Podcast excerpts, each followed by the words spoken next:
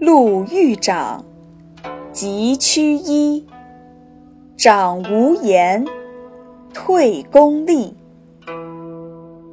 他的意思是说，路上遇见长辈，应当迅速上前鞠躬问好；长辈没有和你说话时，要退在旁边，恭敬站立，不要多嘴。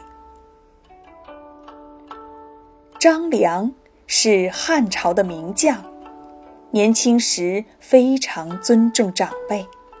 有一天，他正在下邳的夷桥边散步，发现一个身穿粗布衣服的老汉坐在桥头上。老汉见张良走过来，把脚上的草鞋甩到了桥下，对张良说：“小伙子。”给我把鞋捡上来。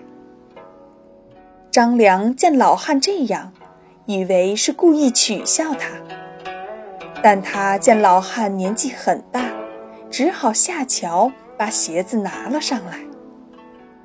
老汉没有用手接鞋，而是把脚伸了过去。张良只好又给老人家穿上了鞋子。事后，老人笑了。原来老人是著名的学者黄石公，在故意考验他。